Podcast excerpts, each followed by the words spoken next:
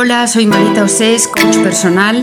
Mi trabajo consiste en acompañar a las personas en el proceso de conectar consigo mismas y ser fieles a aquello con lo que conectan, es decir, a su esencia, para desde ahí enfocar cualquier cuestión que pueda afectar a sus vidas. Bienvenidos al Espejo, una serie de podcasts mensuales en los que deseo compartir aprendizajes que me han resultado esenciales para estar a gusto conmigo y con la vida.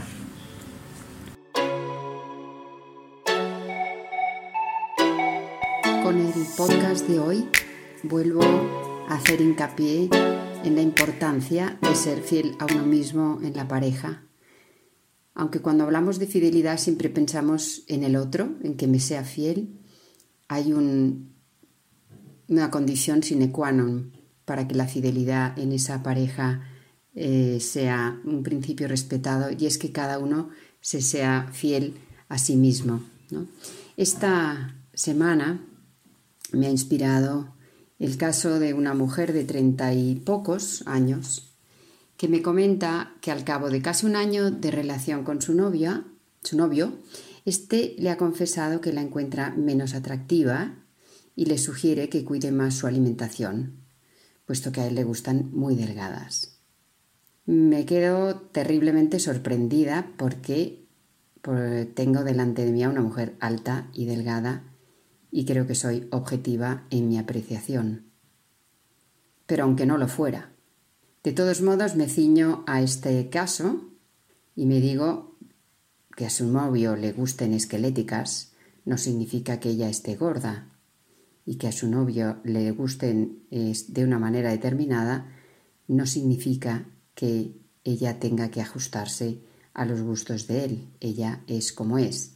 Pero el caso es que esta mujer, aparte de tener una apariencia física estupenda, es de una gran valía personal y profesional tiene calidad humana, es responsable, es divertida, en fin. ¿Qué es lo que está valorando este hombre cuando deja de encontrarla atractiva porque no se ajusta a sus cánones de belleza?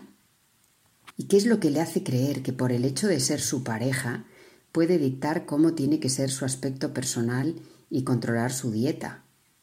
La verdad es que escuchándola se me dispara una alarma, pero Afortunadamente también a ella una sensación interna desagradable le dice que algo no va bien.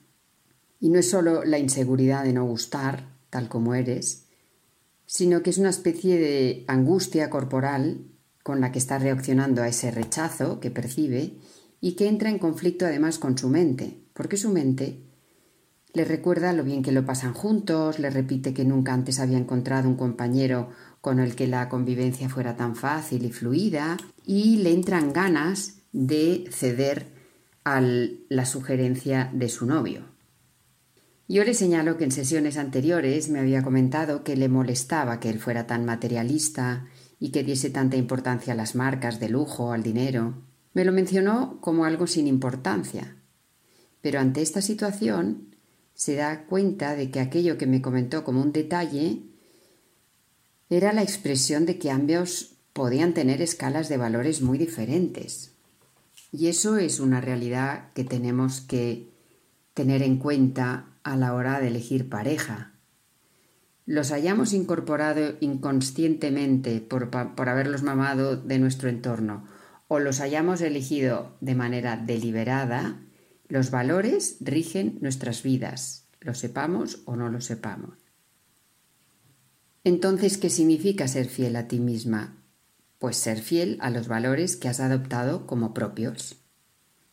Evidentemente, para ello es necesario, en primer lugar, conocerlos, tener claros cuáles son los que me definen, aquellos con los que me siento cómoda, alineada, coherente.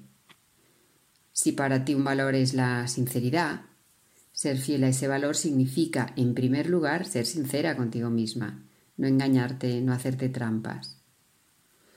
Y me doy cuenta que la mente le está haciendo trampas a esta mujer cuando le dice que no encontrará a nadie con el que la convivencia sea tan fácil. ¿Cómo lo sabe? No, no lo puede saber. Pero ella se cree esa amenaza. Y en segundo lugar, porque está omitiendo esa divergencia en los valores.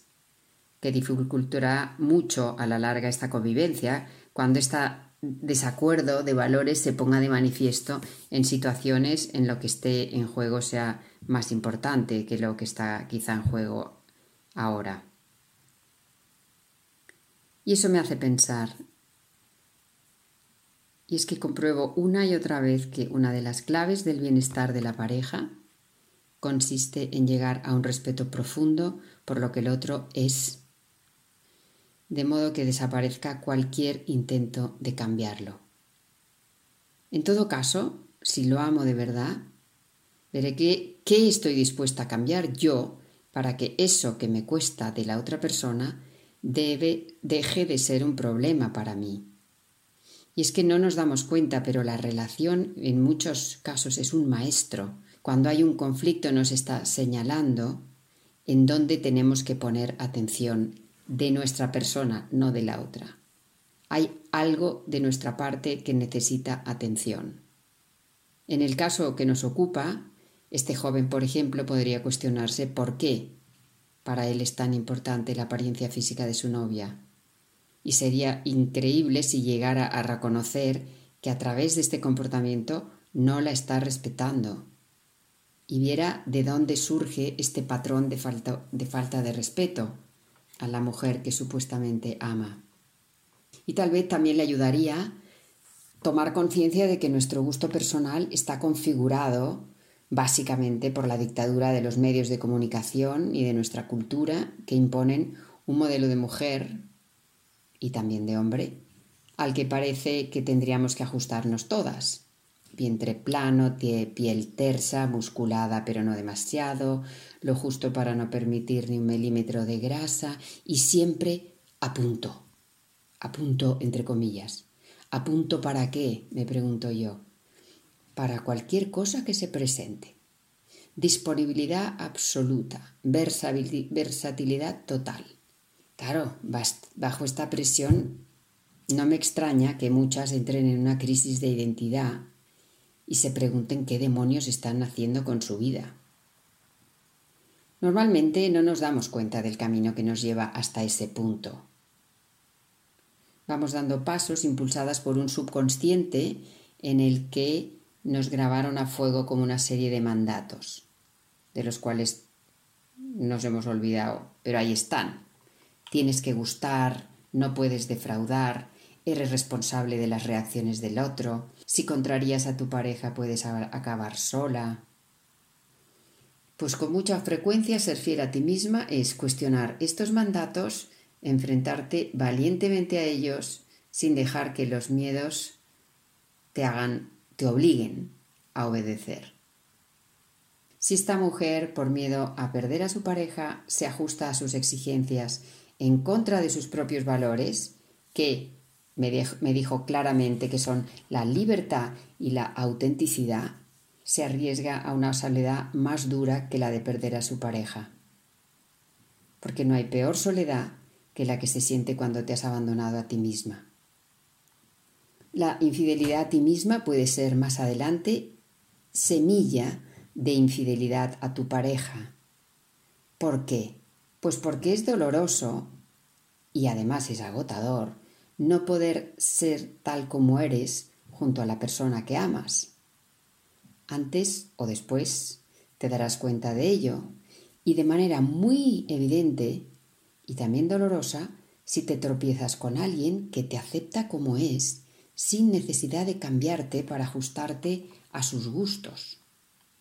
Entonces pensemos la fidelidad a una misma pasa por defender tu derecho irrenunciable a ser como eres.